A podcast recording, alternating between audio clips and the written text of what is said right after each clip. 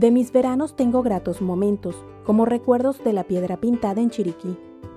Un día mi mamá nos dijo que nos alistáramos para ir a ver una piedra pintada. Mi signo de interrogación imaginario sobre mi cabeza era de enormes proporciones, porque no tenía idea de lo que decía. No entendía qué podía tener de interesante ver una piedra pintada. Además, ¿para qué pintar una piedra?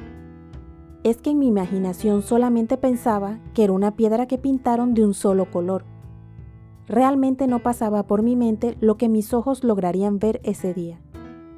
Pues como les digo, no era una piedra pintada de un color, al igual que tenía un significado para los que hace muchos años la hicieron. Es como una especie de tumba que utilizaban los antepasados de los Nove Buglé para sus muertos. Son piedras de gran tamaño que tenían labrados diseños geométricos que parecen de cuentos. Porque parece increíble que alguien pueda labrar dichas formas en una piedra y más porque fue hace muchos años. Estás en Moututi, tu podcast si te gusta, te agradezco le des me gusta, comentes y te suscribas a Mode en tu plataforma de podcast favorita, para adecuar los temas y saber la plataforma que prefieres. Se le dice piedra pintada porque para que se logren ver los detalles labrados, se utilizan tizas de colores. Con diferentes colores se pasan las tizas sobre las diferentes formas geométricas para poder apreciarlas. Además, que sin pasar las tizas no se logran apreciar en fotos dichos detalles que aún me pregunto, ¿cómo los pudieron hacer? La piedra es inmensa, dura y oscura, lo que hace complicado poder labrarla. Es increíble el detalle de cada figura y tiene diseños por todas partes, a mi parecer como si fuera un escrito que quisieron dejar. Nos explicaron que son tumbas que hacían los que habitaban estas tierras hace muchísimos años. Para mí fue toda una aventura que recordaré mientras lo permita mi memoria. Porque para llegar a dicha piedra, primero fuimos a buscar al guía, que era un maestro bastante mayor. Luego iniciamos el recorrido en un carro que nos acercó hasta donde había carretera, ya que luego había que caminar para atravesar varios potreros que así les llaman a los terrenos donde se coloca el ganado en Panamá. Al caminar por varios minutos y ver cómo el tiempo pasaba sin llegar a nuestro destino, no creí que el guía podría aguantar. Mi sorpresa fue que yo, al no estar acostumbrada a caminar largas distancias, me cansé primero. Cada cerca es diferente porque tienen diferentes formas de hacerlas de acuerdo con cada dueño. Una solamente se podía pasar entre los alambres de púas para atravesar el terreno, Luego otra tenía un portón que la hizo más cómoda para atravesar sin riesgo de cortarnos o caernos. Otra tenía un paso como una especie de caracol, donde podía pasar una persona con cuidado dando la vuelta a un palo de la cerca. Pero al solamente poder pasar una persona, se evita que el ganado pase por allí porque no cabe. Haciéndolo seguro para las personas, no se sale el ganado y no se llega a necesitar colocar una puerta.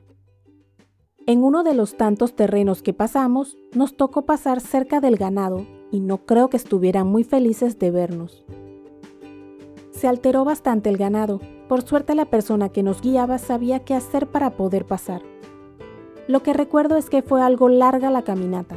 De pronto por mi corta edad la sentí más larga de lo normal.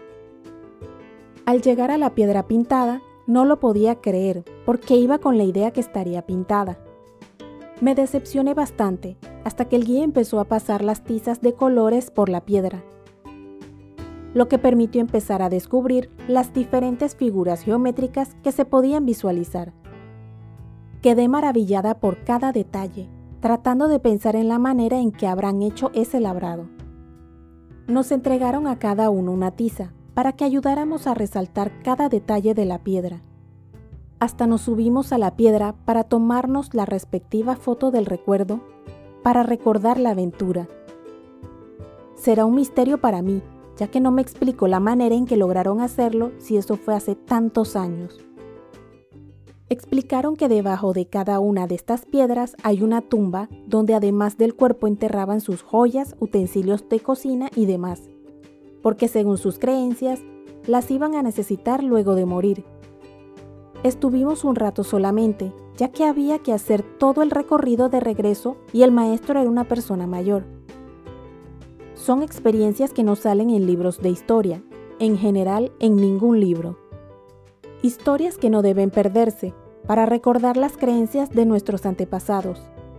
Así lograr tener una cultura que permita que se recuerde con los años para saber de nuestro pasado. Es la única piedra pintada que he logrado ver. Además, no todas están tan accesibles.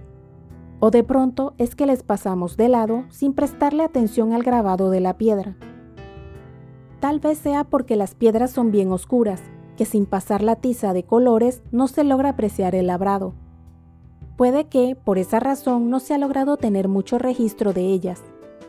Por otro lado, como dichas piedras tienen debajo las joyas de dicha persona, muchos las vandalizan.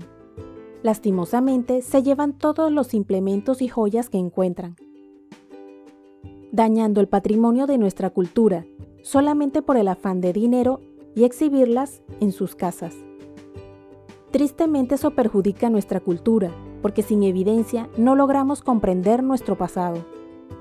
Muchas culturas aprenden de sus antepasados sacándole provecho a lo que nos dejan de su historia. Aquí en Panamá puede más la ambición y mostrar como exhibición lo que consiguen. Si lográramos aprender de nuestros antepasados, avanzaríamos más porque de pronto se podría comprender mucho mejor cómo superar ciertas situaciones, que es lo que hacen la mayoría de las culturas. Aprenden de los errores, siguen avanzando con la información que les dejan sus antepasados y así pueden mejorar. Es importante para la humanidad lograr encontrar ese enlace entre nuestro pasado y presente. Investigar un poco más para mejorar tantos aspectos de la humanidad. No es bueno seguir a ciegas, menos si existe la posibilidad de aprender del legado de información que nos han dejado nuestros antepasados. Ojalá las personas que se han llevado todas las piezas las devolvieran, para que los especialistas logren estudiarlas. No se pierde nada con soñar que algún día se podrá estudiar sobre nuestro pasado. ¿Has visto una piedra pintada? Si eres de otro país o cultura, puedes en los comentarios decir lo que dejaron tus antepasados como legado histórico. De esta manera podremos aprender de muchas culturas y su historia. Si te gustó, te agradezco te suscribas a mi podcast Mode Tutti en la plataforma de tu preferencia. Indica que te gusta y deja tus comentarios dentro de la cordialidad para poder adecuar los temas y saber la plataforma que prefieres. Puedes seguirme en mi blog moututi.com, en Instagram, Twitter y Facebook como arroba y en mi canal de YouTube Moututi.